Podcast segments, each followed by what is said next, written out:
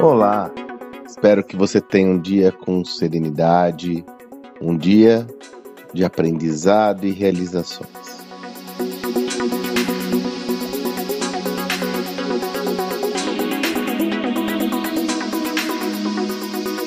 Os estudos que temos realizado acerca da gestão nesse novo ambiente empresarial, eles não param, eles são diários e frequentes. Numa das empresas que eu estudei, essa não só estudei em tese, mas tive uma discussão estratégica com sua CEO, nós identificamos um traço que corrobora uma tese. Deixa eu primeiro falar qual que é a tese. Quando uma cultura organizacional ela se estabelece, ela basicamente se traduz em comportamentos e práticas. Todas as crenças de uma cultura, quando são muito fortes, elas têm o que nós chamamos de área de sombra.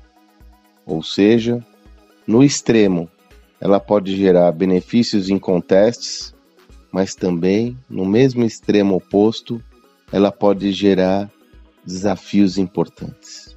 Sendo mais preciso, ela pode tanto ser uma alavanca para o processo da evolução da companhia, quanto ela pode ser detratora no processo de evolução da companhia. Uma, uma, uma alavanca ou um obstáculo.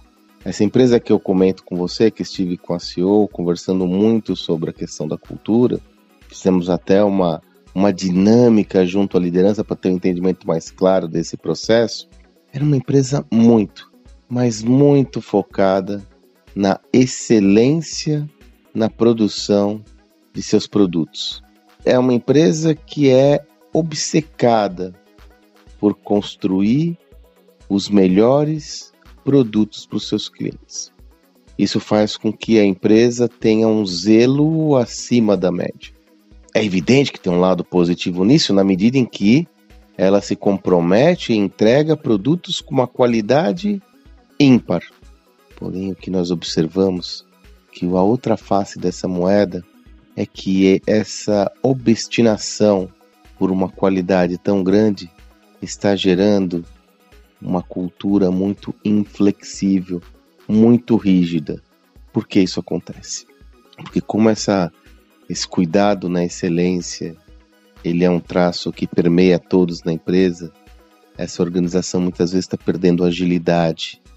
Muitas vezes é aquela história do que o bom é inimigo do ótimo. Na busca pela excelência, ele está demorando mais tempo do que o demandado pelo mercado para lançar novas funcionalidades do seu produto, para lançar novas versões. Por quê? Porque sempre fica se buscando algo a mais. Ah, Sandros, eu estou tá falando então que é, essa empresa tem que abrir mão do compromisso com excelência? Não! É evidente que não. Qual que é a proposição que deve haver nessa dinâmica?